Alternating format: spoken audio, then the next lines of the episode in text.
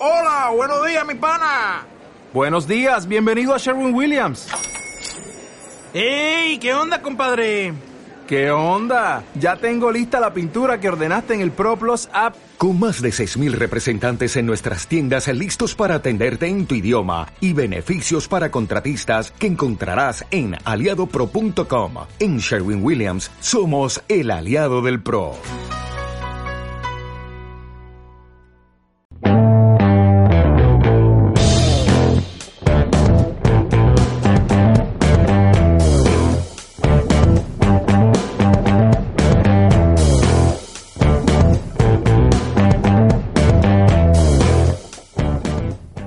Soy Miguel Iríbar. Esto es Cambiando de Tercio, el programa que va de abrir una cerveza y ponerse a hablar. Hoy, bueno, tengo conmigo a un invitado, bueno, un tipo que admiro mucho. Eh, algunos lo conoceréis simplemente pues por ser el 50% del dúo Venga Monjas. Pero hoy viene de autónomo porque ha sacado un libro muy divertido que está presentando estos días. El libro se llama Bravo, como veis aquí en medio. Y el invitado, como también sabréis, es Xavi Daura. Hola, ¿qué tal, Miguel? ¿Cómo estás? Muy buenas, ¿cómo va esa vida? ¿Qué tal? Muy contento de abrir esta cerveza contigo. Sí, señor, que me has pedido una de esperados. Sí, es una, es, es la, yo creo que es la opción más mamarracha que se puede pedir, ¿no? De cervezas. Sí, es como la que tiene un poquito de tequila, ¿no? Sí. Que lo- Sí, pero... como- es que la cerveza malota, ¿no? Que- Claro, no, pero, pero yo creo que no es malota, es todo lo contrario. Eh, Sí, de hecho no. Me hace gracia porque yo también pensaba que era el, el rollo de esta cerveza lleva tequila. Claro. Y es mentira. Es, lo pone, además lo pone aquí. Es tequila flavored. Sí, sí, es ar- O sea, aroma de tequila. Claro, no es tequila. No, no. Que, que además son, son tan pillos que ponen hasta como una especie de logo que es como una planta de marihuana, ya es como la casa por la ventana, Imagínate lo que quieras. Sí. Sí, no, no, claro, le ponen como el, el, el agave, claro, que, que parece que es un poco marihuanero, pero, pero sí, sí, y de, de hecho, est- eh, esta cerveza, con todo los respeto, es un poco fraude, porque también uno, uno piensa que es mexicana Sí. y no es mexicana ¿Y tampoco. ¿De, de qué es? ¿De Holanda? Es que la he estado mirando, es una cerveza alsaciana. ¿De dónde es esto? Pues ¿De, es de Francia. De donde salen Bueno, los, buses. Por Alsacia, exactamente. Alsacia Premium. el, el que va, el que va a Asturias y a Bilbao. Claro. El Alsacia. Eh, pues no, Alsacia creo que hubo bastantes peleas entre Francia y Alemania en su día y creo que al final se lo quedó Francia. Eh, y Desperados es una birra eh, elaborada por el grupo francés, francés eh, Brasserie Fischer. Ujú. Fábrica cervecera con sede en Schiltigheim, o algo así, Schiltigheim, en las afueras de Estrasburgo. Mm. Todo esto Francia. Qué hijos de puta, Y tío. la marca, la marca en realidad es parte de la multinacional Heineken. Vamos, Qué que, cabrones. que no tiene tequila, no es mexicana, No tiene marihuana. no tiene marihuana, o sea, es el puto fraude del y mundo. pone original, sea lo que sea que signifique eso. Sí, claro, el que se. ¿Original qué? Bueno, ¿Original de qué? Hombre, pues pa- para hacerse en Francia, como hijos de puta han sido muy originales. Han puesto nombre mexicano.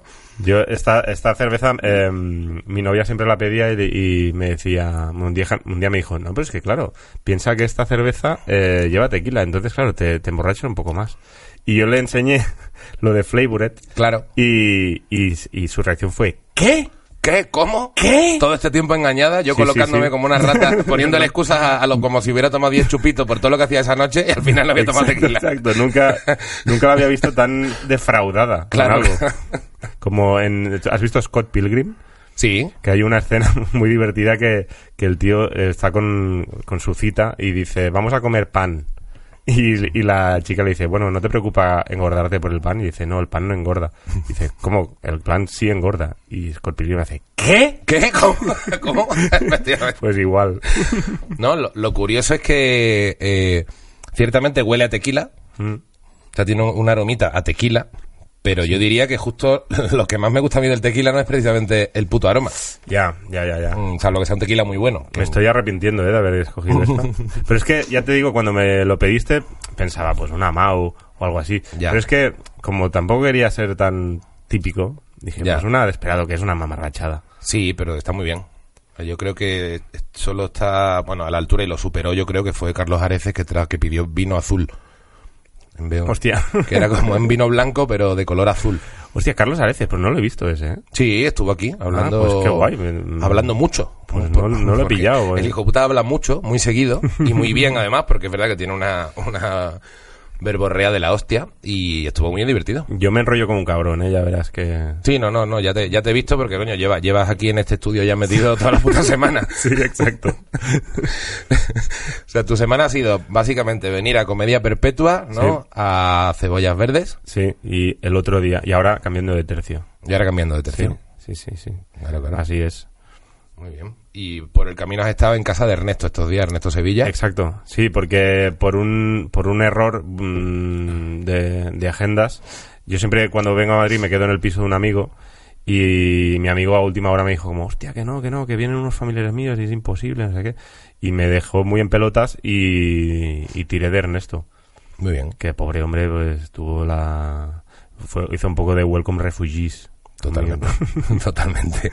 Ya tiene, tiene un perrete y... Elvis, Y ¿no? ahora, que, lo, sí. que lo pasea por sus stories. Y ahora, pues estas, estos días he tenido dos perretes. Claro. Por suerte hoy ya duermo en un hotel. y los dos se cagaban en, los dos cagaban en casa. Los dos me- nos íbamos cagando por el suelo. Elvis ha aprendido a cagar en el baño, tú todavía estás ap- aprendiendo a no joder la alfombra. ¿no? Claro, exacto. Esa ha sido la dinámica. Mm, mm. Sí, sí. Pues, bueno, la, la primera pregunta, ya, ya sabes, que yo sé que te has escuchado el programa, es, ¿tú eres más de, de beber, de follar o de tener razón? De beber totalmente, sin duda. Totalmente, ¿no? Sí, sí. ¿Alguien ha dicho tener razón?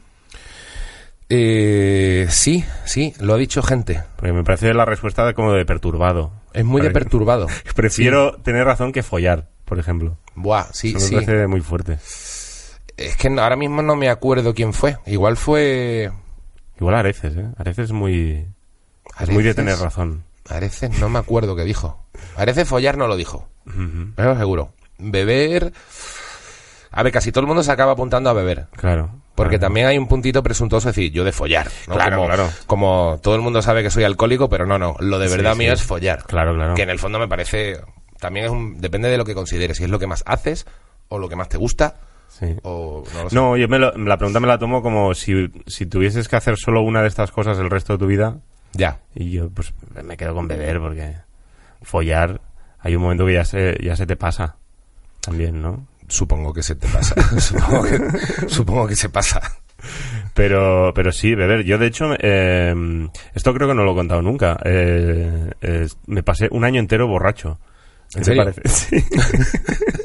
Así, Fue ¿no? como una iniciativa Ese mía. es el titular, pero que no es mentira. Dijiste, un año beber- entero borracho. 2014, concretamente. Hostia, 2014. Sí. Cualquier cosa que, o sea, que veáis de 2014, que salga yo, Siempre estás borracho. estoy borracho o de resaca. Esas eran las dos únicas opciones. Ostras. Pero por, por decisión personal o porque Sí. estabas pasando una, una rachita rara. No, bueno, eh, supongo que estaba pasando una rachita rara sin saberlo, pero no, está, yo estaba felicísimo de mi vida, estaba celebrando cada día la vida y, y ya en 2013 llevaba, bueno, es que coño, es que de- desde muy atrás que, que ya me empecé a, empecé a pillar el hábito de beber cada día y beber bastante, además. Ostras. Sobre todo cerveza, ¿eh? pero, pero sí, un poco abierto a todo. Y, mm, pero sí, vamos, nada, nada preocupante, pero sí como de, de, de ir celebrando el alcohol. Y entonces, al llegar a finales de 2013, pensé, coño, creo que llevo ya bebiendo cada día desde hace, ni se sabe. Entonces pensé, ahora que termina este año y empieza el nuevo, me voy a proponer de, del 1 de enero al 31 de diciembre estar emborrachándome cada día. Joder. Y lo, y lo cumplí, ¿eh? Al final sí que es verdad que... mm, Bueno, claro, tampoco eran borracheras de estas de perder la puta cabeza. No, bueno, pero de ya, de, ya de arrancar el aperitivo por la, la una de la tarde ya con tus tres Sí, cervecitas, sí, ¿no? Y pero ya, de, ya ir de siguiendo. volver a la, o sea, de llegar a la cama eh, hecho un cagarro, eso sí, como de decir como, uff, ya no... Y obviamente eh, fue todo un año durmiendo fatal. Yo por lo general tampoco duermo muy bien, con lo cual tampoco se diferenció mucho de lo normal. Pero, pero sí, sí. Y mm, incluso eh, los días que no tenía ningún plan porque no, no había nada que hacer, eh, me quedaba en casa y ahí venía... em, una cosa que, que es bastante perversa, pero a mí, yo la disfrutaba muchísimo, que era, me, me cogía un tazón Sí. y me lo llenaba de Jaggermeister hasta arriba. ¿Qué dices? ¿Qué, qué dices? Y entonces me ponía una peli Hostia. y me iba, y, y entonces iba absorbiendo el Jaggermeister como si fuese una tila. Ostras. Y como Como un té con limón, claro, sí, claro, sí, sí, con la la- mantita y tal, iba absorbiendo y te juro que en un momento dado empezaba a pillar un colocón mm, buenísimo, como de, de puro amor, de quiero, quiero a todos, los quiero a todos, de mandar mensajes antes de dormir a la gente. Sí, Oye, bueno, siempre a te he querido. la- claro, a todas tus ex, todo, todo rollo, sí. todo un puto lío ahí. rollo como de, "Ay, joder. Estoy viendo el diario de Noah, me he acordado de ti. sí, sí, totalmente. Hostia. Era muy feliz. Ostras. No, pero sí que es verdad que ah, en, la, en el último tramo de ese año estaba francamente cansado. Es que eso cansa mucho, ¿no? Sí, Beber sí. mucho cansa mucho. Sí, porque al final ya lo estaba haciendo un poco por cumplir con mi palabra. Claro. También que vaya promesas te haces, cabrón. De- de- es la mejor promesa de, Año Sí, Nuevo que he sí, visto en sí. mi vida, ¿eh? Bueno, voy a Hombre, proponer. Ya, que, ya que me falló lo del gimnasio, ya que me falló lo de estudiar todos los días, Exacto. eh, me voy a proponer beber cada puto día. Así es. Y no, y no te creas que aprendí nada ¿eh? de, eso. Mm. O sea, no, no saqué nada. Claro. Lo del Jagger, poco más, pero. Sí, lo de que beberte un tazón de Jagger viendo pelis por la noche tú solo es, es un rollo que ya te apuntas a tu vida, ¿no? Claro. Hostia. Sí, ahora, ahora ya no, ahora ya no lo llevo tanto. O sea, no, de hecho ahora ya no lo llevo nada. Ahora, de hecho, desde hace ya bastante tiempo, el Jagger me da un poco de asquete. A mí también me daba, la verdad es que a ti me, me da como acidez. Sí, que a me, mí- me pega una especie de perforación que no me hacía hace unos años. Claro, y, y al principio no era así, al principio para mí era como una bendición, es decir, hostia, qué guay que han inventado esta bebida tan potente y a la vez que me sabe bien, ¿sabes? Como que me gustaba como tal. Pero al final ahora estoy en el bando, en un bando que yo despreciaba, que era la gente que dice, ah, no, a mí Jagger me da, me da asco. Pues un poquito de asquete. Ya un poquito da. Pero bueno, de vez en cuando, de vez en cuando. Claro, pero aparte quiero decir que en 2014 que tú dices ya estarías currando, tendrías que escribir, tal. Ujú. Bueno, es verdad que para, para, para vuestra dinámica de escribir igual no viene mal un par de birras. Sí, para lo que hacemos con Venga Monjas, la verdad que... eh, bueno, de entrada no escribimos demasiado, o sea, nosotros somos más de, de grabar y improvisar y tal, pero, pero sí que admite ir tomando algunas cervecillas y tal. Pero sí, por lo general nosotros a, qué sé, a las 6 de la tarde ya, ya no tenemos nada que hacer. Quiero decir que ya no, Ya está. ya ¿no? no estamos, o sea, a no ser que sea algo excepcional y tal, normalmente llevamos un ritmo bastante tranqui. Y, y ahí pues nada, a beber. Claro, ya está, ¿no? Me tiro a la piscina ya del alcohol. Claro, porque como... Me como despido Esteban claro. y hasta mañana. ¿Os soléis despedir o soléis seguir la fiesta juntos? Depende Nos de- solemos despedir, sí, porque mm, pasamos tantísimo tiempo juntos que, que al final sí que es verdad que el ocio te lo acabas separando un poco de, Mm. de tu compañero. Aunque bueno, claro, de luego está el asunto de, de que con Vengamonjas nos vemos continuamente en situaciones ociosas. Es decir, no solo es nuestro trabajo de, de grabar y editar y tal, sino que, que hay mucho evento, mucha Sí, mucho tontería, viaje juntos a un mucho bolo, viaje, mucha historia, sí. eso al final es Eso, el pues, antes, el después, el- Claro, el, claro, tren, claro. el comer en el hotel, el no O sé sea, qué. claro. Sin duda, Esteban es la persona con la que más tiempo paso de, de la, del mundo. Más que mi pareja, mi Lo- familia, todo. O sea, Esteban sin duda. ¿Lo percibes a veces como miembro fantasma? De... Puede ser, sí. Me ha pasado en el, en el escenario. Ha pasado de alguna vez que he salido a actuar solo. Hace, hace años un amigo me, me dijo si me apetecía hacer un monólogo yo solo y, y me animé y, y la primera vez me di cuenta de eso, que, que hice Claro, un, par de, un par de chistes, no funcionaron y de repente me miré como para el lado. ¿Quién arregla esto, Y no? no había nadie. no, hay, no un hijo de puta para soltar una gracieta. Y no había nadie ahí. Y era como, mierda, que ahora tengo que seguir yo. Porque con, con- cuando estamos con Esteban, si a uno de los dos el chiste no le funciona, el otro ya retoma. Claro. Pero, Claro, claro. Pero ahí pero no. en este caso no me lo había, no lo había pensado hasta ese momento.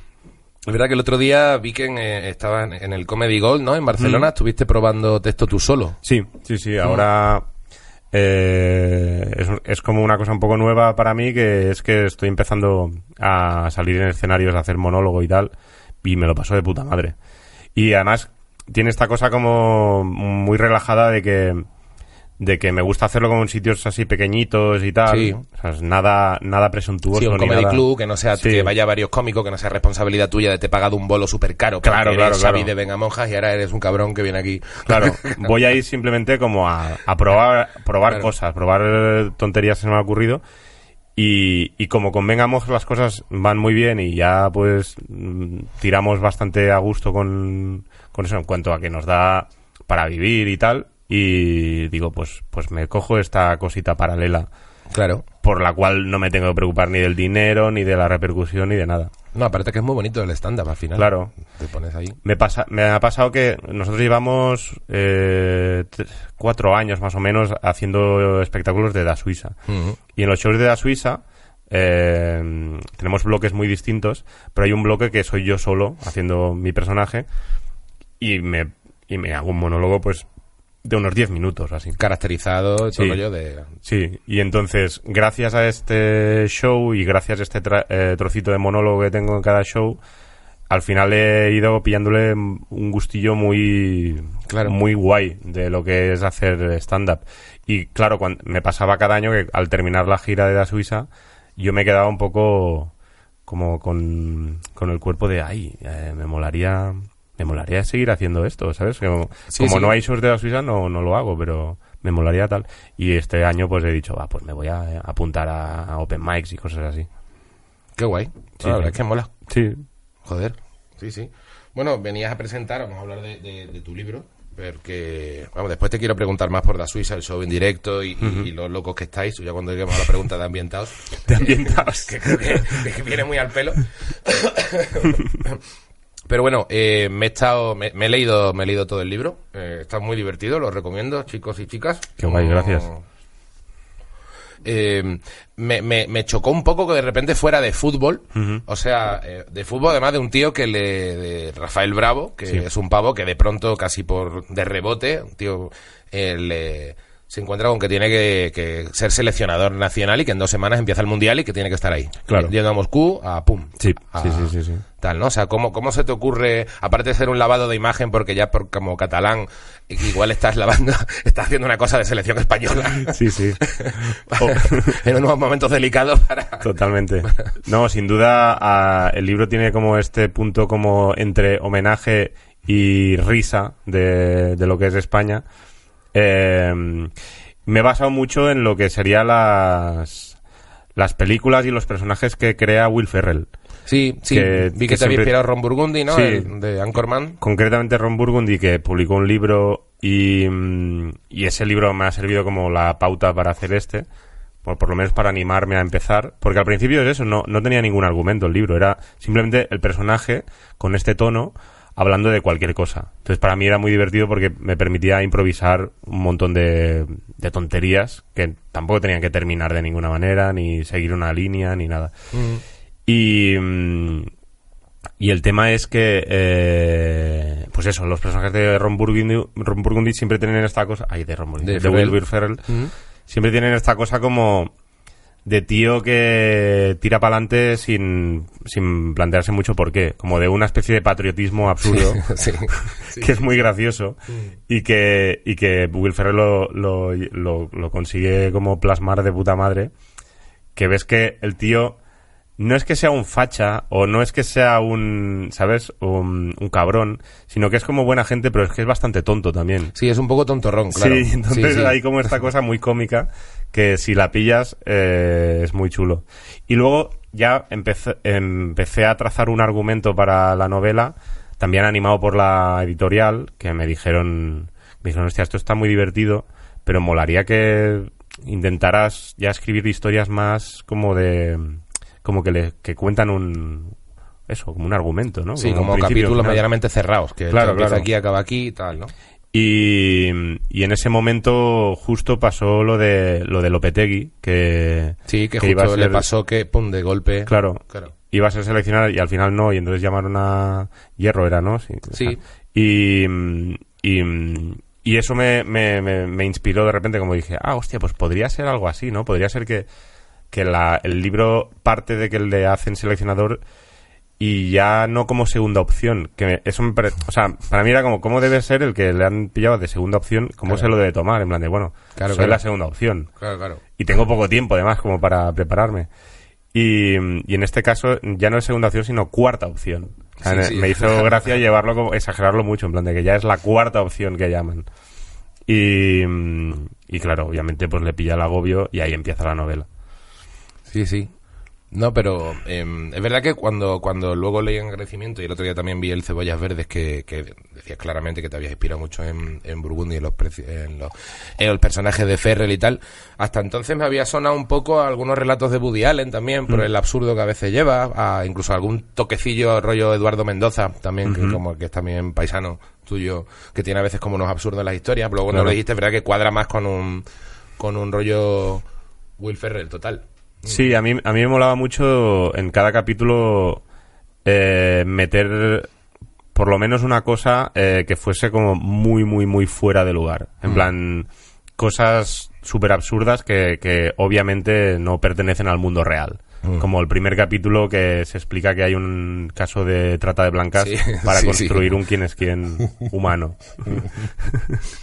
pues eso para mí era de puta madre para decir, vale, pues el libro va, va a intentar ser realista, va a intentar contar una historia divertida, pero a la vez como también un poco trágica, pero todo esto va a estar como tapado por cosas muy exageradas de, de comedia. Sí, sí, a, a mí eh, mi personaje favorito claramente eh, y, y el que creo que le que, que le da como mucho sentido envolvente a todo es el es eh, King Kunta. El hijo, ¿no? Sí, Me, en- me encanta el hijo, tío. Sí, sí, Ah. mu- mucha peña me lo dice. Soy muy fan de King Kunta. O sea, no sé. Sí, sí, y fíjate que yo ese capítulo, eh, además me quedó especialmente largo ese capítulo, y, mm, y yo tenía bastante miedo porque pensaba, hostia, eh, en este capítulo ya, mm, ya no se está hablando para nada del protagonista, ya es solo Ya. el- su hijo. Y tenía miedo de que eso fuese algo que está metido ahí como muy forzado. Pero de repente no, de repente todo el mundo me dice que eso, que tiene como un punto de... Como de que el hijo le da como las claves de Sí. para entender un poco mejor Sí, o sea, yo no sabía si de pronto también era un poco una válvula tuya de, de, de reflejarte en algo con King Kunta en cosas, ¿sabes? O sea, no sé si ahí estabas hablando más tú a tu rollo de cosas Sí. que no tanto dejarte llevar por una situación pues yo que sé, tienes momentos en los que es como eh, de repente vas a un programa, la lía en Twitter y, ¿sabes? Como que en, en realidad parece más una, una crítica a las paranoias que te pueden pasar cuando metes la pata en redes o tal, ¿no? Claro. Pero con King Kunta, que bueno, hay que decirlo, es uno de los tres hijos que tiene el prota, Sí, que tiene- son, son trillizos. Son trillizos y, y me hacía mucha gracia que hubiese rollo, uno se llama Juan, el otro Alberto Sí. y el tercero King Kunta. Le pusimos como plan, para- un nombre súper exótico. Y ya salió raro el niño de por sí. Sí, sí, me, pero mola mucho porque, porque, porque es un personaje como, como, como escéptico observador, ¿no? Como, como, que luego aparte tiene esa, esa vista un poco, esa mirada un poco condescendiente también con el padre. A ver, que yo le di mucho mérito a lo que hace, ¿no? Eres, que eres entrenador de fútbol, que estás al final en un país que quieras que no, eh, al final le gusta más el fútbol que cual- y los símbolos absurdos que cualquier Claro. otra cosa. Y, Claro. ¿sabes? Me, me, me mola el gusto del, del chaval por los decorados y las cosas. Claro, claro, eh, claro. Por las películas más que por la realidad, ¿sabes? O sea, Sí, a ver, en, en la editorial, de hecho, me comentaron en plan de aquí con este personaje se nota que estás metiendo más de ti sí, ¿no? que en el protagonista. Y, y- y era una cosa que, que supongo que lo he hecho inconscientemente. Pero sí, supongo que era como una manera de salirme del protagonista Mm. y hablar desde un, desde un punto más de un chaval que, mm, que es así como, como más como más nerd igual o Sí. como no tan no tan deportista y tal que es, parece más a, a lo que sería algo como yo aunque en este caso he puesto un niño que es como un superdotado y tal cosa que no Siempre, el niño es muy genio. Claro. O sea, el niño, claro, lo pones, obviamente, exageras porque, Sí, porque todo está llevado, a- tiene un, un tratamiento hiperbólico de las situaciones bastante curioso todo. Claro. Pe- y ahí también lo aprovechas. Pero bueno, que no deja de tener sentido que, que de chaval tú pudieras ser un chaval más observador, que no siempre pareciera feliz, ¿sabes? Yo que sé. sí más introspectivo Claro. Y, y creo que tiene mucho de también de mi de, y eso es algo que estoy pensando ahora ¿eh? Mm. tiene mucho de mi relación con mi propio padre mi, mi padre eh, de toda la vida ha sido futbolero pero al, al- a tope O Claro, sea, claro. es la persona más culé que conozco con muchísima diferencia es un tío que lo vive, pero a muerte. Y entonces, de pequeño, mi padre me, me llevó un montón de veces al Camp Nou a ver el Barça. Y yo nunca, y nunca le pillaba el punto. Siempre iba ahí porque me apetecía estar con mi padre y para y pues también pues porque Claro. Pero, pero te lo juro que para mí era como ir a misa. Era como Ah. sentarme con unas pipas y ir viendo lo que estaba pasando, que no me enteraba de nada, y de repente cuando metían un gol ahí yo lo celebraba mucho, pero, pero ya está. Claro, claro, pero que en el fondo tu, tu padre sabía perfectamente que tu emoción no era auténtica. Claro, No, claro. Decía, este hijo de puta, ¿por qué no grita él solo? ¿Por qué, por qué no le ha escupido al árbitro? Claro, claro, Que- claro, claro. lo lógico. Sí, sí, yo no me enteraba de nada. Y, mm, y, y sí, y ya de, adole- de más adolescente ya pues hu- hubo momentos así más de enfrentamiento, de decir, pero, tío, pero que no te das cuenta que no me, no me interesa el fútbol. Claro, claro. Y, y son como estos choques que luego, pues escribiendo la- una novela sobre fútbol, Claro, que claro. eso mi padre cuando se enteró no deja de ser paradójico. Flipó bastante Sí, sí. cuando le dije que era sobre fútbol. Eh, entonces está guay porque hay como esta reconciliación de, de, oye, nos gustan cosas distintas, pero nos respetamos un montón, ¿sabes? Como que es... Hay mucho cariño aquí, ¿sabes? Sí, bueno, pero oye, eh, eh, estamos llegando ahí a unas claves aquí psicoanalíticas raras. Sí, sí, porque, sí, totalmente. porque la novela no deja de tener un sobrevolar todo el, todo el rato el concepto de matar al padre, entre comillas, también por la infancia que tiene, Totalmente. que tiene el chaval, y luego al mismo tiempo, en tu caso un poco real, tiene el punto de reconciliarte también con, con el padre. Exacto, exacto. Sí, sí. Y eso es algo muy fuerte eh, que pasa escribiendo y yo creo, bueno, no sé si me pasa solo a mí, yo creo que es imposible que me pase solo a mí, yo creo que le debe pasar a todo el mundo que si te pones a escribir cualquier cosa, cualquier historia, eh, o sea, te va saliendo un poco por, por placer, por las ideas que te dan más gustillo Sí. y tal, como las vas, las vas jugando. Pero sí que es verdad que luego lo ves desde fuera y si haces como el esfuerzo de verlo desde lejos, te das cuenta que hay como claves muy muy relacionadas con tu forma de ser y con tu vida y con tus miedos y con sus cositas. Y, y sí, sí, la verdad que, que yo mismo he flipado bastante de decir, hostia, este libro, sin pretenderlo en un principio, ha terminado siendo como una historia de relación padre-hijo a varios niveles. Sí, sí, sí, eh, a bastantes niveles, sí, sí. Sí, sí. Y, y, y eso enzarzado con, con la idea de la madre patria también, que también tiene este, este punto como de relación madre-hijo también. Y, mm, y eso, cuando, cuando hice, hay un capítulo que, que habla como la psicóloga con él, Sí. y es casi todo el cap- capítulo como un diálogo. Y ah, escribiendo ese capítulo, de repente flipé, porque creo que está como por el principio, no sé, o por la mitad, no sé. Pero fue de los últimos que escribí. Y mm, flipé que de repente, sin quererlo, ahí estaban como las claves de la propia novela. Como que la propia psicóloga estaba como Mm, haciendo un poco de premonición de lo que. Cuando habla de los estados de la Sí. madurez, ¿no? El Exacto. subidón y todo. Exacto. Habla como de cuatro estados, ¿no? Mm. Que de hecho, que de hecho creo recordar que hablaba de la madurez como el que momento en el que ya lo ves todo absurdo. Sí, de alguna claro, forma. que lo ves que ya solo te queda divertirte. Mm, Como de darte cuenta de que el fútbol es un juego y ya está. Y entonces hay que divertirse. Más allá que gan- de ganar o perder. Pero bueno.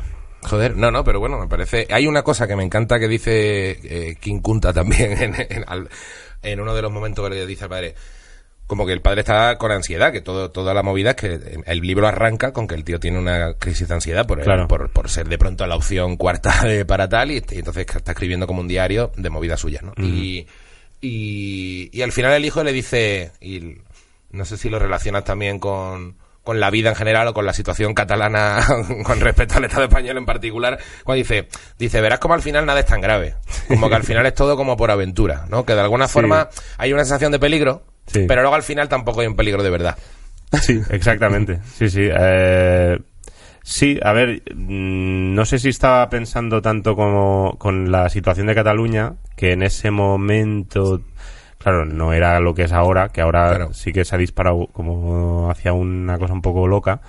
Eh, pero mm, pero sí que sí que yo esto lo pienso sobre todo de cuando cuando se se, se habla de los límites del humor o de la ofensa de la censura y todo Sí. esto que yo creo eso creo que las cosas sobre todo en el tema de la comedia nada es tan grave o sea que realmente si si la empresa X que tiene que censurar un chiste porque no quiere quedar mal y tal la mayoría de veces es como, mira, si, si sacamos este chiste y alguien se enfada, no va a pasar nada. O sea, es más la importancia que le damos nosotros a, hostia, se ha enfadado alguien, ahora Mm. esto es el principio del fin. Totalmente. Y es como, hombre, no, tampoco tiene por qué.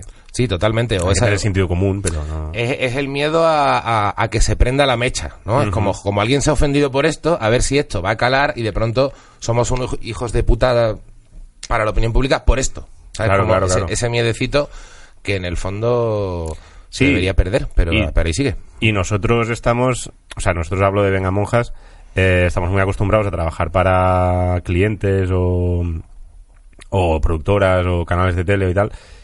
Y, y ya sabemos qué chistes es normal que te los quiten, porque Claro. hay algunos que dices, Normal. entiendo que esto me lo quiten, pero bueno, lo he intentado. Mm.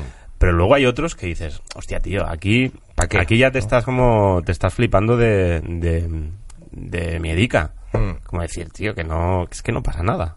¿Y nunca habéis tenido una movidita? O sea, no, a- Movidita. a- o sea, ya no digo, porque es verdad que a nivel público de verdad no, no os he visto ninguna que de pronto los vengamonjas son no sé qué, o son súper racistas, por, o sea, no, no se ha escuchado, pero como se ha escuchado con otros compañeros, pero pero movidita de después de un bolo alguien de pronto la ha montado o de pronto tenéis un bolo pues claro me- viendo viendo las movidas que hacéis con los bolos que, que de pronto montáis un rollo que ya no se sabe si sois la fura del Baus o, o, o- o yo qué sé o una panda de un grupo surrealista que, que le ha dado por yo qué sé por cagar en la Torre Eiffel ¿sabes? Que, que no, que no se sabe muy bien que dice hostia que se os va un poco la pelota Es muy punky. eh, sí, llámalo punky. Eh, o sea, se os va bastante la pelota. Sí. Eh, en algún momento tenéis que haber ido a algún teatro, a algún bolo donde la gente no se esperara eso. Sí, sí, sí. Y, y reconozco que yo he pasado épocas de, de dormir mal, de, de, de despertarme con miedo.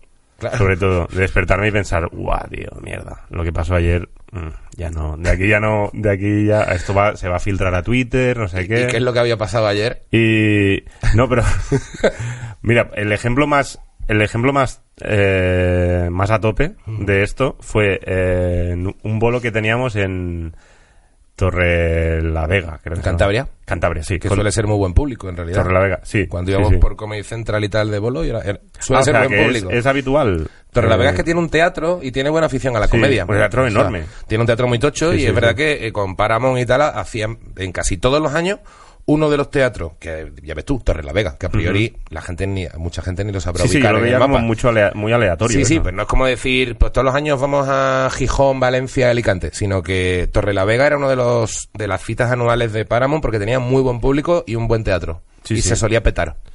Así es, y pues, pues nos invitaron al, a un festival de teatro que hacían ahí, que no me acuerdo cómo se llamaba, y, mm, y, y- y estuvo bien porque nos, nos coincidió en medio de la gira. Entonces íbamos a todas las ciudades donde sabíamos que eso iba a funcionar, y ahí en medio estaba Torre la Vega que era el festival este. Y claro, íbamos a caché. Era como que realmente no teníamos que preocuparnos si se vendían más o menos entradas. Claro, claro. Y era como una cosa bastante relajada de, vale, pagan bien, eh, es un sitio que nunca habríamos ido por nuestra cuenta, pero mira, y ya está. Y según se acercaba la fecha, de repente, eh, por, la, mm, por la web, vimos que, que se estaban vendiendo un montón de localidades. En plan de, que es un teatro de no sé cuántas localidades eran, pero Sí, igual y caben mil o novecientos. Sí, o sea, es, es montón. tocho. Sí, sí. Y de repente mm, en la web vemos que son todo como puntitos verdes de, o rojos, no sé, como de gente que ha comprado la entrada, ¿sabes? Y, y claro, ahí empezamos como a extrañarnos en plan de, hostia, debe haber algún error en esta web o algo, porque Claro, claro, está muy me petado muy rápido, ¿no? Claro, es en plan de, en Sevilla tenemos que hacer a saco de promo para que vengan, yo qué sé, eh, 300 personas. Claro. Y de repente Torre la Vega se, se está apuntando aquí un montón de gente. Y fuimos investigando y, y era eso, que, que como es un festival de teatro, la gente va con un bono y entonces ya van a todo. ¿Sabes? Ya van un poco como... Se pillan el bono Ah, por 10 funciones o algo así y ya van a todo. Claro. Y... Y, fui- y fuimos... Claro, eso, eso tiene el riesgo de que Claro, la gente no sabe a qué coño está yendo. Claro, y entonces eh, empezó a, ver- a, a, a visualizarse el fantasma de el público familiar Claro, de, claro, de claro. ese pueblo que va a venir a vernos sin saber absolutamente nada y lo que se van a encontrar va a ser algo muy jodido. Y además que es un show que es que más allá de lo jodido, es que es un show muy para fans. Mm, mm. Con lo cual, si tú no estás muy al día de Da Suiza, Sí, tiene que estar es- muy dentro de Es muy rollo. raro Es- ver eso. Sí, sí. Y entonces, eh, o sea, nosotros sabemos a lo que nos exponemos haciendo un show tan para fans. Y, y eso, pues eh, llega, llegó el día de Torre la Vega, llegamos al pueblo así como un poco acojonados, llegamos al teatro y yo mm, de repente veo ese teatro tan grande. Sí, sí, es que un- súper tocho. Con una pantalla que era como de IMAX.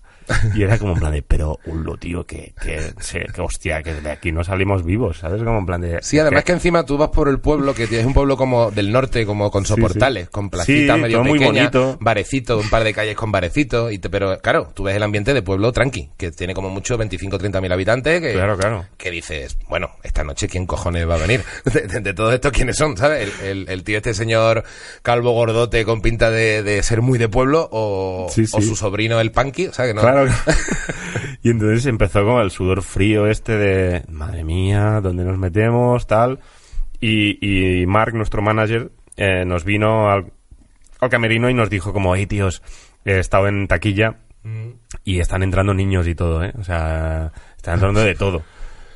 Y, pero un montón de niños. Y nosotros era como, no, tío, por favor, ve ahí y di que no es un show para mayores de edad, hay para menores de edad, que no sé qué, que, ¿sabes? Por favor, por favor, que quede claro que si meten niños es bajo su responsabilidad, no queremos nosotros marrones.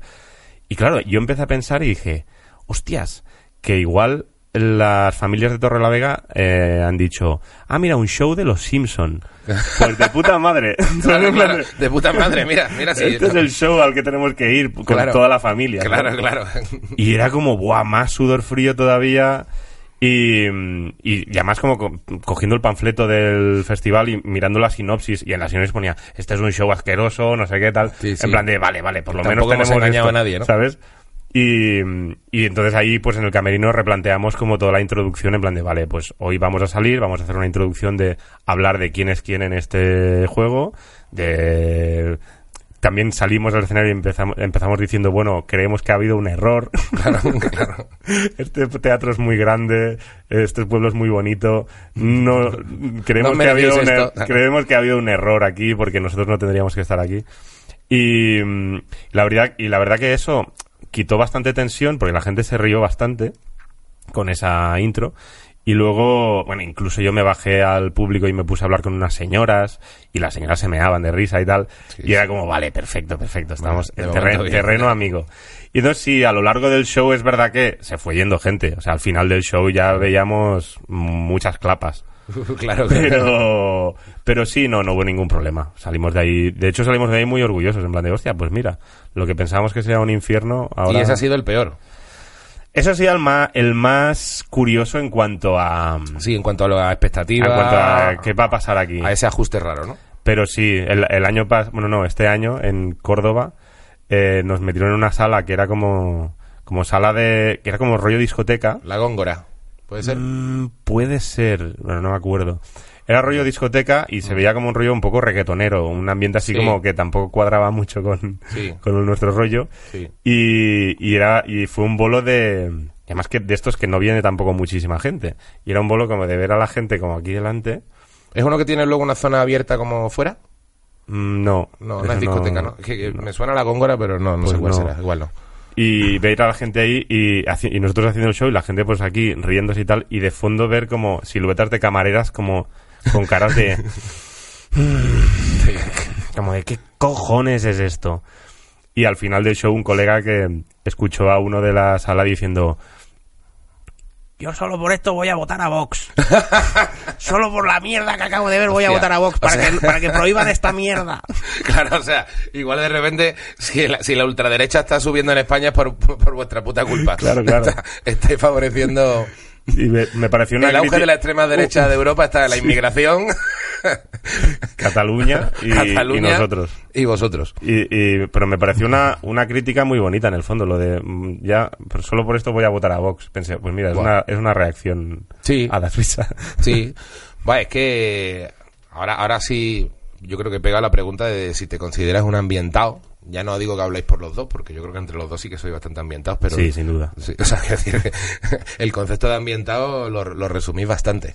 Sí, no sí. sé ya si tú en concreto te has sentido siempre ambientado o, Claro, o la has ambientado, ido fraguando. Viene a ser como un poco flipado, ¿no? O como... Viene a ser un poco, sí, es como flipado, motivado, pero incluye un puntito de... Sí, de, de eso, de la realidad te ha dicho que, que, que pares, que ya hay- más allá no, no, no hace falta ir. Y, y tú dices, ¿qué cojones? Vamos, vamos a ir para allá. Hostia, pues Venga Monjas es 100% ambientado. ¿eh? Venga Monjas claramente 100% ambientado. Claramente, o sea, eh, hubo un momento en el que un amigo nuestro nos dijo, eh, hostia, es la polla porque habéis hecho todo esto porque no sabíais que no se podía hacer, ¿sabes? Claro, claro. en plan de no teníais conciencia de que, de que es un error, pero lo habéis defendido tan, tan, o sea, de manera tan insistente que, que al final, pues mira, aquí estáis, ¿sabes? Sí, y sí, es verdad, o sea, es verdad que Venga Monjas nace como de, como de una ilusión, es pura ilusión de, hostia, vamos a hacer esto que nos hace tanta gracia. Si nos hace gracia a nosotros, a la demás gente también. Sí, y sí. es como. y ahí y viendo como remando y viendo eh, encontrar un poco el equilibrio y, y nada de puta madre. Sí, pero hay, hay un punto súper loco en, en Da Suiza en concreto, porque es verdad que tenéis como varios formatos. Cuando hacéis reportajes, es verdad que, que vais más a, Es más normal. a jugar con el público. Queda más como una improvisación. Claro. Respuesta rápida, sabéis bien. Tenéis el tono pillado Mm. del reportaje que sea del programa o donde estéis. Sí, yo los reportajes es lo que mejor me lo paso haciendo. No, y además es que es verdad que sois muy rápido. Yo, yo os vi en, en CCN, que estuvisteis ahí también haciendo reportajes cuando estuvimos ahí, estábamos escribiendo y tal, y con los pantomimas.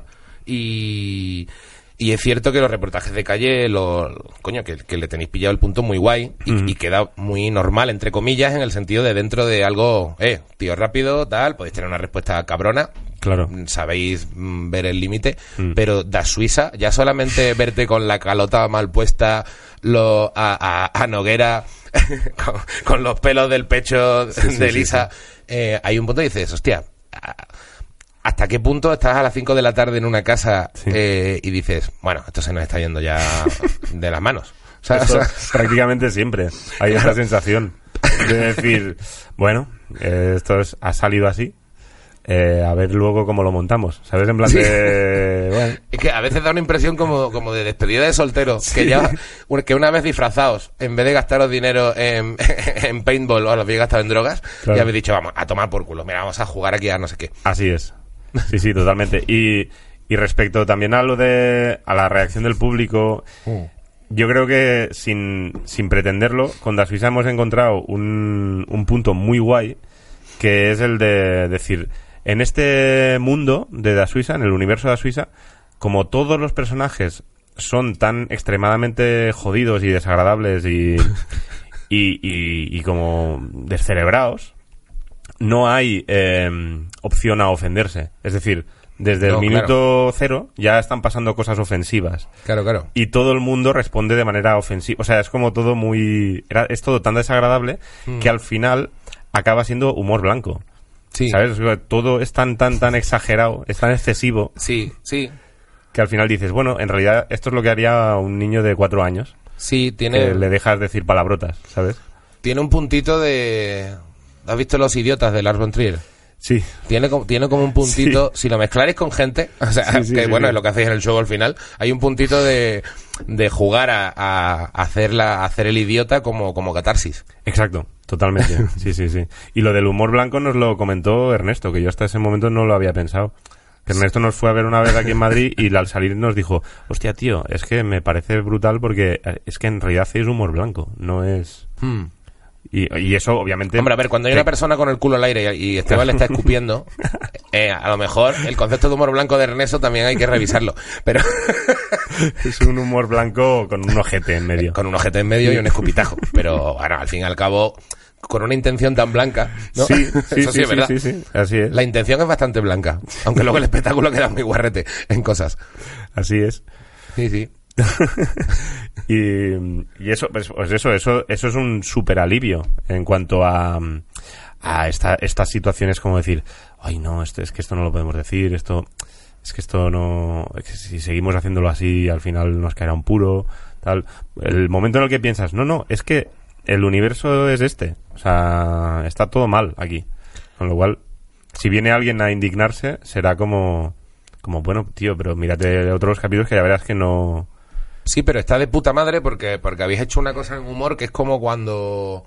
O sea, quiero decir, habéis conseguido, o no sé si evitar, o saltaros de algún modo y llegar a, a- a un estadio guay, que es el de evitar la cantidad de gente que podría sentir una especie de rechazo raro a lo que estáis haciendo. Claro. O sea, que, que hay gente que, por ejemplo, dice, mira, yo es que tengo un humor muy particular, me he comido, yo qué sé, un Ignatius mismo. Ignatius, antes de ser ahora Ignatius, ha, tenido un deambular por bolos de toda España en el que se le ha atragantado a ciertas salas mucho. Claro. Él ha defendido una propuesta, pero, pero ha comido mucha mierda. sí, sí, sí, total. O sea, ha dicho, hostia, eh, aquí me he arriesgado porque es, es un tío que no se puede ser más coherente con lo suyo, pero ha pasado un cierto calvario en, en ciertas salas donde dice, pero, que le han dicho, pero qué cojones estás haciendo. Claro. Y, y yo creo que vosotros igual esa, esa parte, a base de a lo mejor de haber entrado más por YouTube, por vídeos, que ya efectivamente habéis creado una especie de red de fan previa, os la habéis saltado, o, o de esa impresión.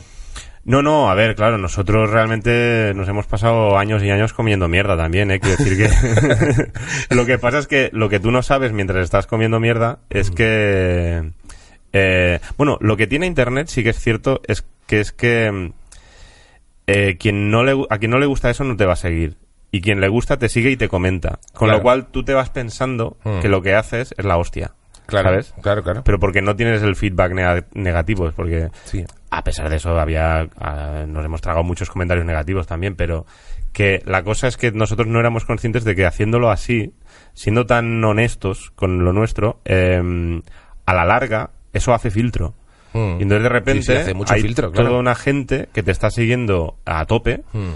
Y que mm, y que son muy agradecidos y que, y que te pillan el rollo muy bien, ¿sabes? Y, y yo creo que eso es también lo que lo que comentabas de Ignatius, Sí. que de repente que Ignatius mola porque además con todo lo punky que es eh, con la vida moderna se ha jugado muy bien el rollo este de Totalmente. hostia, aquí hay un equilibrio total, como To- en plan de total. Ignatius está sonado, pero aquí funciona de puta madre porque Sí, sí. Porque tiene como las tiene los contrastes de Keke y Broncano también. Sí, sí, no, y a ver, que él siempre ha sido un comicazo, pero que es cierto que, Sí, que, que aparte ya del rollo, yo, yo creo, me, o sea, me recuerda como cuando, yo qué sé, te ves a gente que se hace unos tatuajes extremos, ¿sabes? Escarificaciones, eh, insertos, lengua bífida, y dices, hostia, esta persona te viene un- eh, a- al mercado a, la, a las 11 de la mañana y esta persona no, no encaja.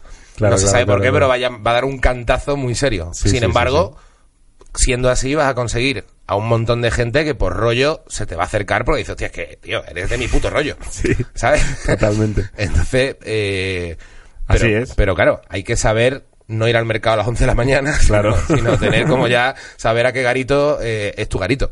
Eh, Sí, así es, así es. Y, mm, y, y nada, sí, también ligándolo con el- lo de la vida moderna, eh, a, por lo menos a mí me ha funcionado mucho lo de... mm, Lo de, o sea, no- mm, yo la vida moderna empecé a meterme muy, muy dentro en 2016. Ujú. O sea, de antes lo conocía, sabía tal, pero, pero no lo seguía. Sí, fue poco a poco, sí.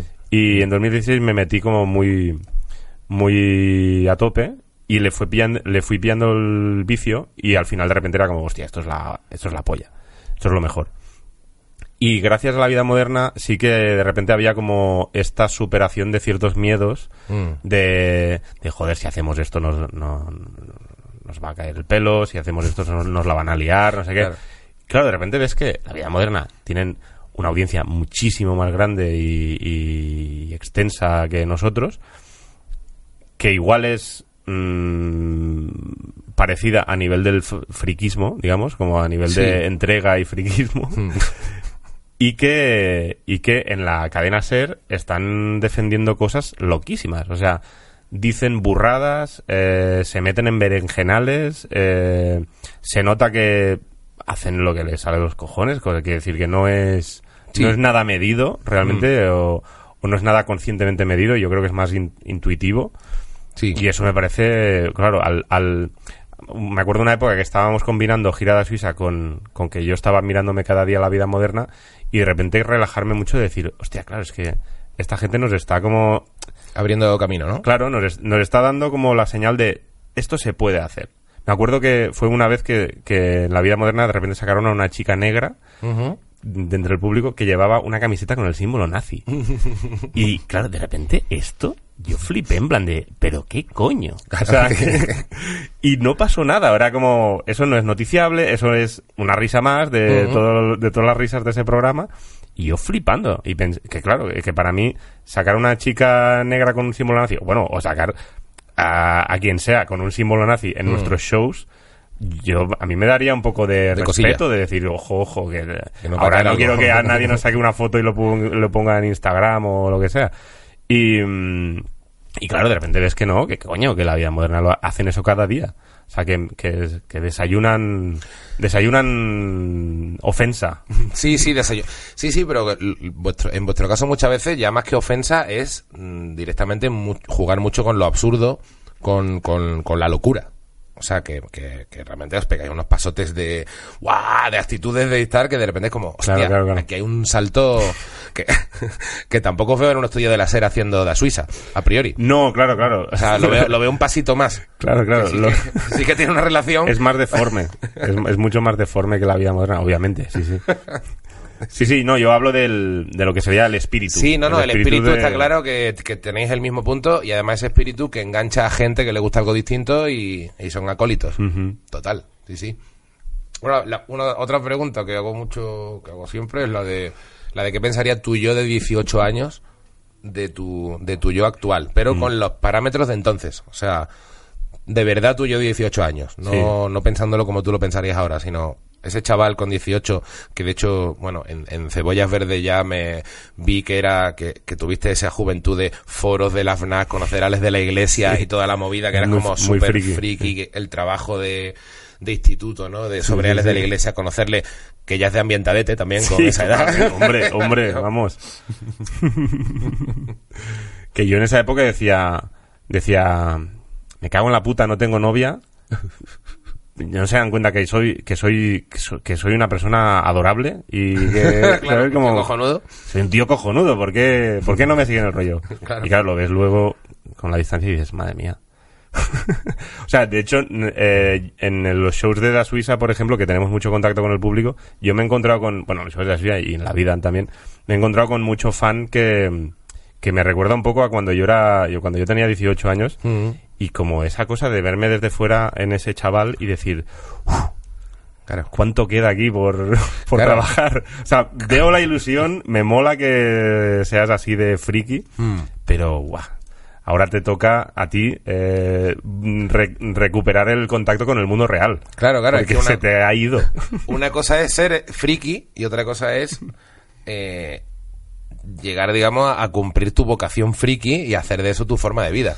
Claro. Que es que, es que, que, de hecho, yo creo que no lo consigue ni el 1% de la población. sí, sí. ¿Sabes? Eso es lo que tiene, yo creo, un mérito de cojones, porque friki es verdad que hay bastantes. Claro, claro. Pero No- ser friki y luego tener la actitud para enfrentarte al mundo, que justamente el friki suele huir del mundo. Sí, sí. Pues, eh, pues si, si mi, mi yo de 18 años, si me viese ahora, estaría, yo estaría encantado. Estaría flipando. Y eso es algo que pienso a menudo. Pienso como, como hostia, fíjate. eh, yo qué sé, pues por ejemplo, eh, esta semana tengo la presentación del libro y me lo presenta Joaquín Reyes. Sí, sí. Yo era un enfermo de la hora chanante. Claro. Pero un enfermo brutal. De hecho, por eso empezamos Venga Monjas, porque Esteban y yo nos sabíamos todos los capítulos de memoria. Y, y, y de repente que me digan, no, cuando seas mayor, no solo vivirás de la risa, no solo escribirás un libro, sino que además te lo presentará el tío este de la hora chanante. Sí, sí. Y era como, guau, tío, pero si eso es un sueño.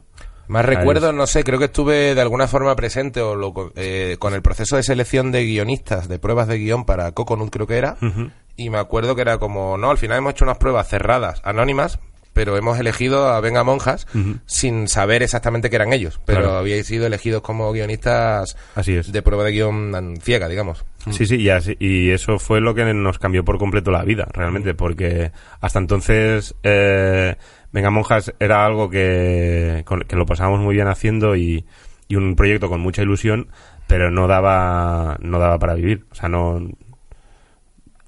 nos salían cosillas de vez en cuando así remuneradas, pero no era... Sí, era una cosa que se escuchaba. Yo me acuerdo que lo hablábamos mucho con Miguel Esteban y tal, gente que era muy fan vuestra eh, hace ya bastantes años. Y era como, joder, me da por saco que esta gente que tiene un talento de cojones y al final le cuesta más ganarse la vida que a otros de no sé cuánto. Claro. Pero ya le habéis dado la vueltecilla un poco al tema, ¿no? Sí, sí, gracias a... Bueno, a- ese, ese fue nuestro primer trabajo real, como de, de tener un sueldo y tal. Y luego también nuestro primer trabajo de, de como de, de descubrir cómo es la creación de un programa de televisión por dentro y, o una serie o, o chistes, ¿sabes?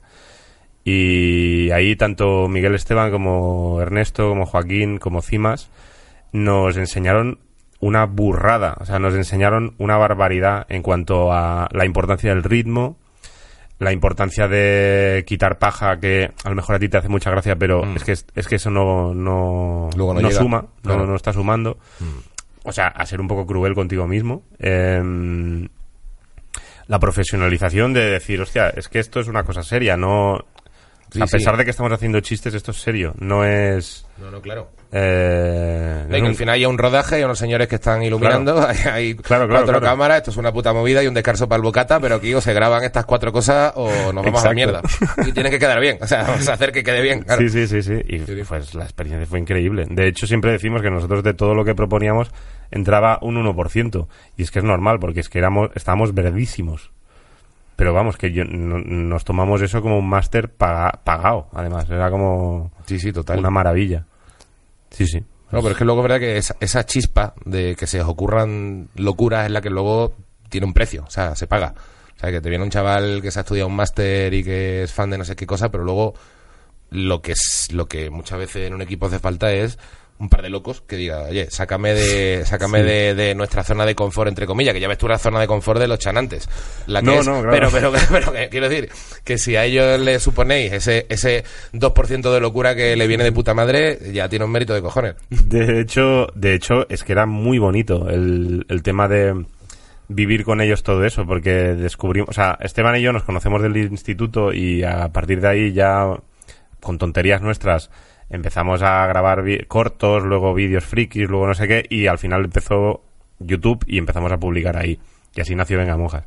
Pero la, el origen era de amigos del, del colegio, o sea, de, mm, sin más Sí, sí. con nuestras cositas y tal. Cero estudios, cero, quiero decir, no había no- nada, o sea, no, no, no, nos- no nos habíamos leído libros de cómo hacer un chiste o Ya, cómo... ya, ya, ya. Es que también es que tienes mucho, tenéis muchos huevos, ¿eh? Claro, y de repente, y de repente descubrir, ah, o sea, poder trabajar con nuestros ídolos y que, y descubrir que ellos también son amigos de la universidad y que también empezaron todo eso de una manera un poco, pues improvisada, de decir, ah, pues mira, nos dejan hacer un programa tal, pues venga, pues vamos a hacer chorradas y tal. Sí, sí. Y que al principio tenían un- tenían cero audiencia y era como la, la primera temporada de Chanante igual era no la veía ni Dios, vamos, era como pero eso ya quedaba ahí.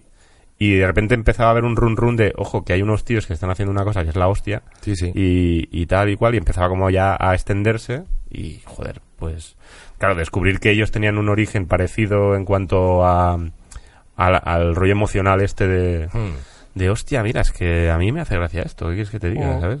Y me lo paso bien con mis amigos y, y es lo que hay. No, no, joder.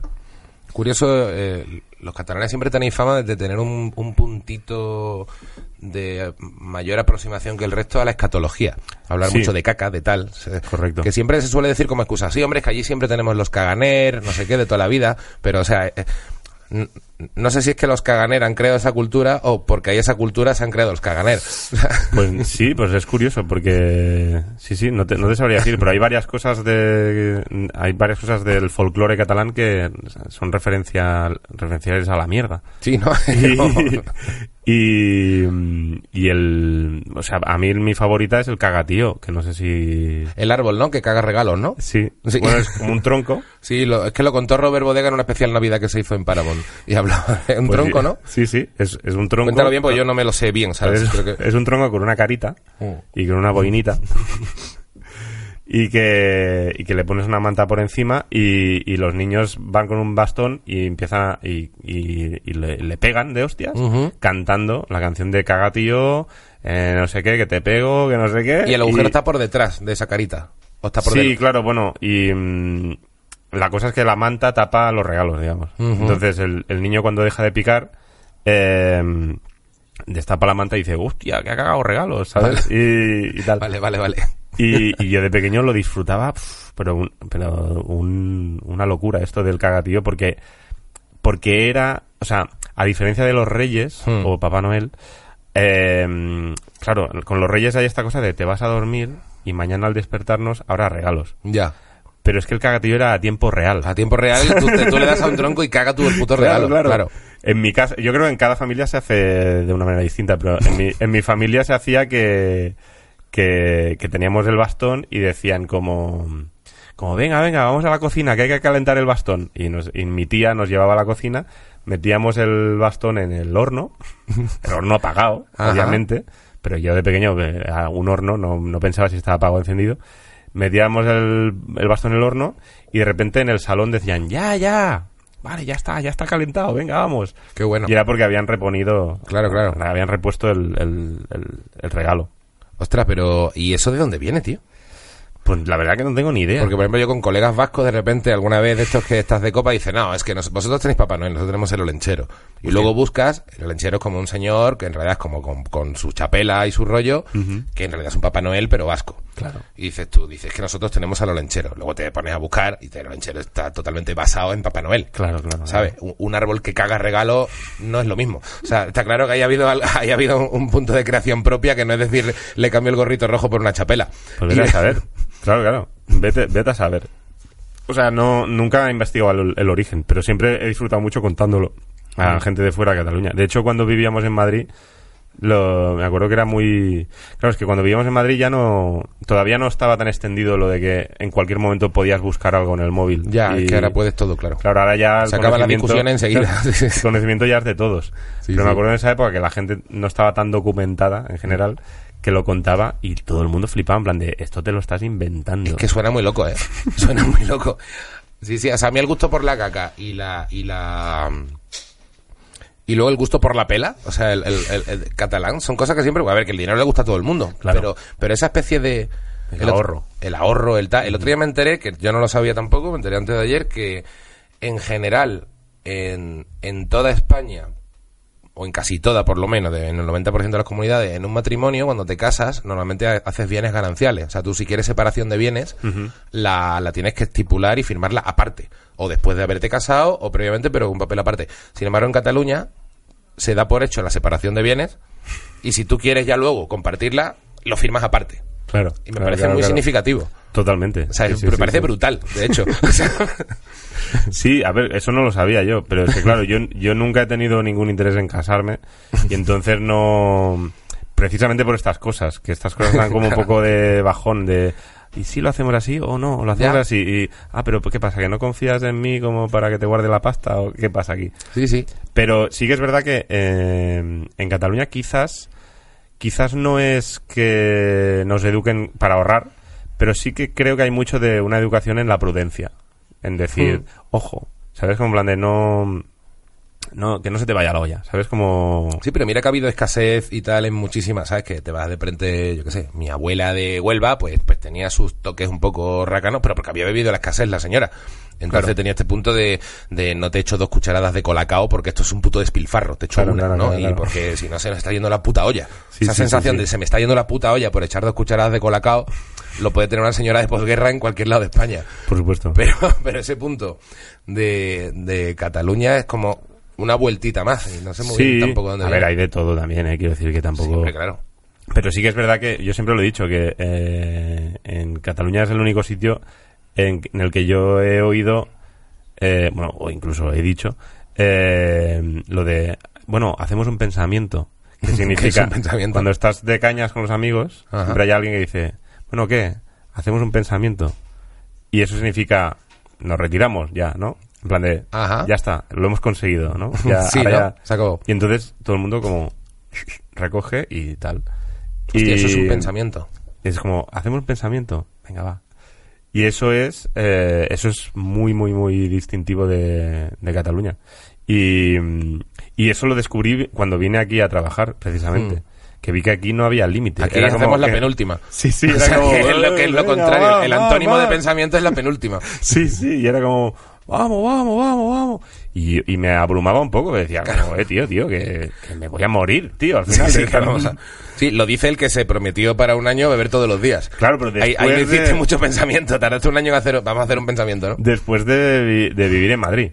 ¿sabes? Ah, amigo. Ah, mira. Te lo juro, la experiencia de vivir en Madrid me, me, di- me enseñó mucho a beber.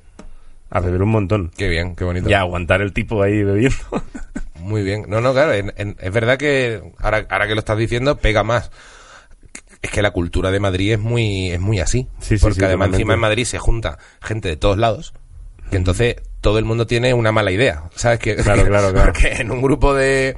Como en una cuadrilla de gente del País Vasco que son todos amigos de toda la vida, siempre como que el sentido común de pronto aparece. De oye, que tengo a mi hermano en no sé dónde, tengo a mi mujer, yo qué sé. Claro. Pero aquí de repente están todas las ovejas negras y los, y los Claro, de, todos lados. De repente es como, venga, nos vamos a ir. ¿Qué va a pasar? Que vayamos sí, mañana durmiendo una hora al curro. Bueno, pues se hace, coño, un día no pasa nada, ¿no? Así es, así es, totalmente. O sea, es que es, es- es tal cual. Pero sí, eh, pero bueno, claro, lo que te digo, eh, que hay de todo en todas partes. Y en Cataluña también he visto a Peña que dices, hostia, tío, eh, frena un poco. que Sí, hombre, solo hay en todas partes.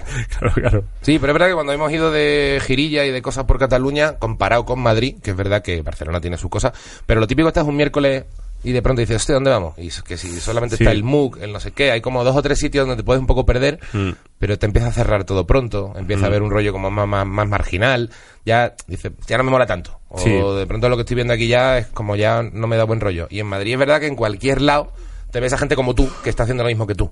Que claro. pues, estamos aquí, bueno, un poco de taraos, son las tres todavía, ¿no? O sea, que- Y, mm, y además pasa en Barcelona que urbanísticamente, digamos, la- las zonas de salir están muy repartidas.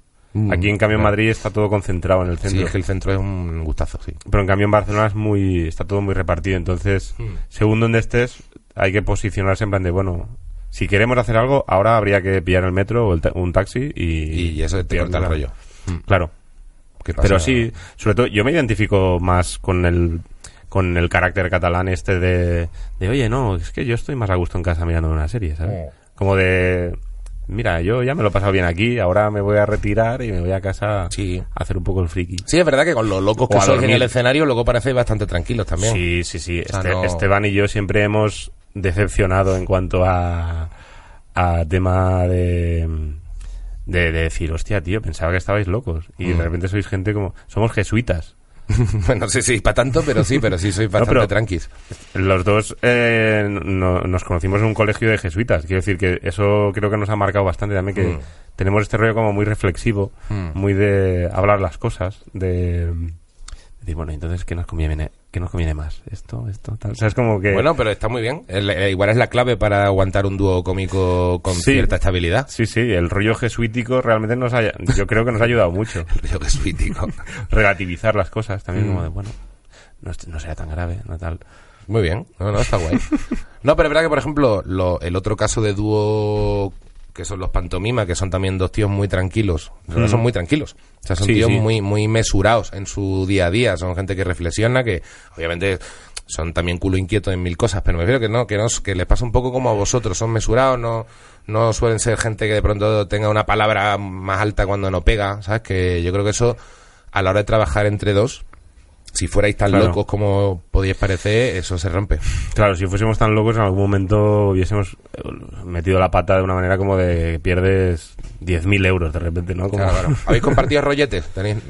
rolletes como... Que en el mundo cómico, es verdad que al final todos hemos compartido a veces rolletes Sí. con colegas y no, no, no da del todo buen No. rollo, pero, pero pasa.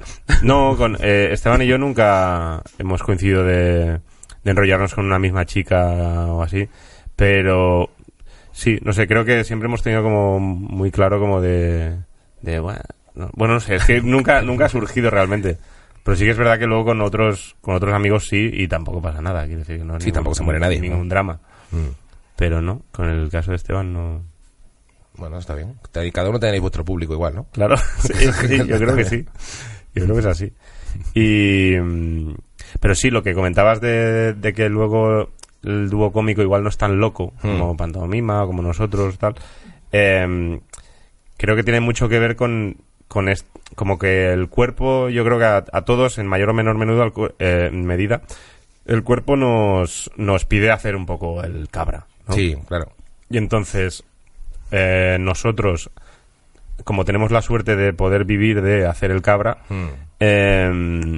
Luego es verdad que en tu, en tu vida normal de repente ya no te apetece tanto. Como Claro. que estás ahí, como que agradeces más un poquito de calma, una buena conversación.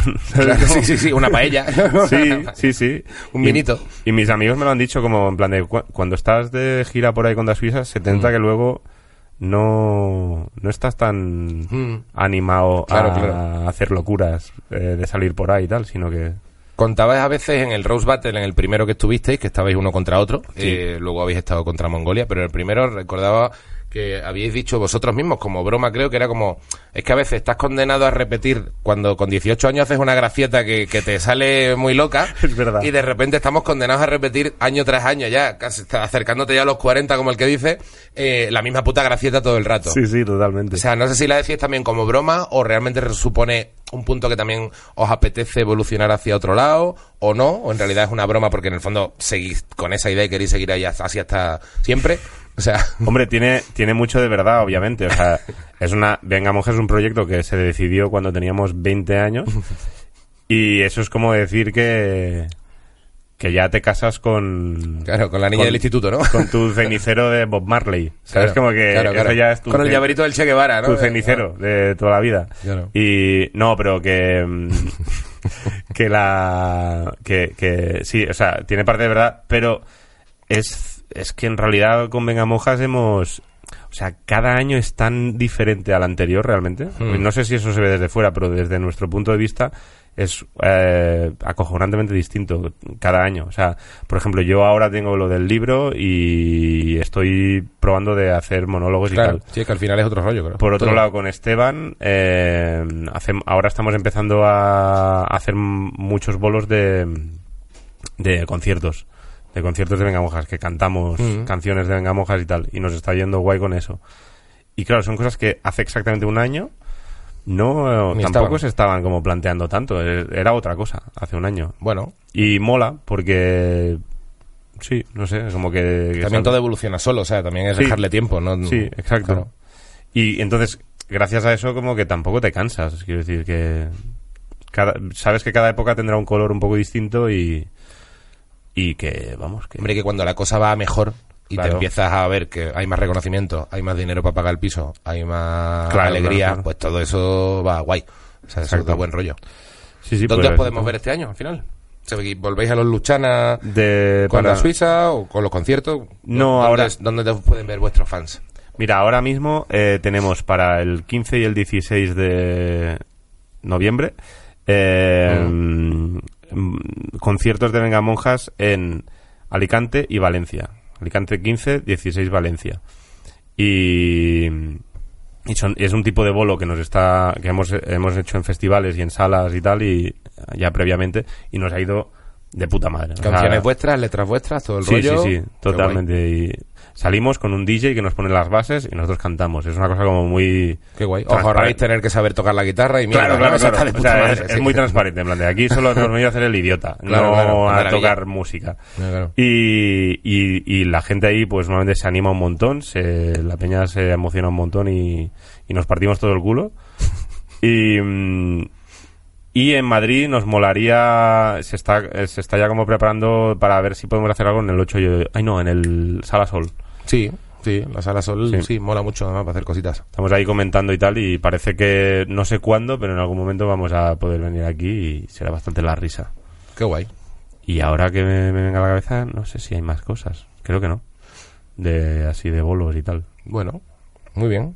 Pues tío, pues macho, ha sido un, un placer tenerte aquí. Ya, ya, ya tenía ganas de que de que pasaras por el programa. Qué bien, Y- yo tenía muchas ganas. Sí, tío, no, no, ya me- es verdad que me lo habías dicho varias veces y joder, eh, de puta madre. Hemos acabado sin escupirnos en ningún lado, sin, sin, ni siquiera en la cerveza. Claro. Pero, pero, pero oye, un placer recomendar a todo el mundo el libro este, que no se ve aquí, Bravo, de Xavi Daura. Y, tronco, que muchísimas gracias y que mucha suerte con todo. Nos vemos. Muchas gracias, Miguel. Ya nos veremos en algún conciertito. Claro que sí. ¿Vale? Venga, tío.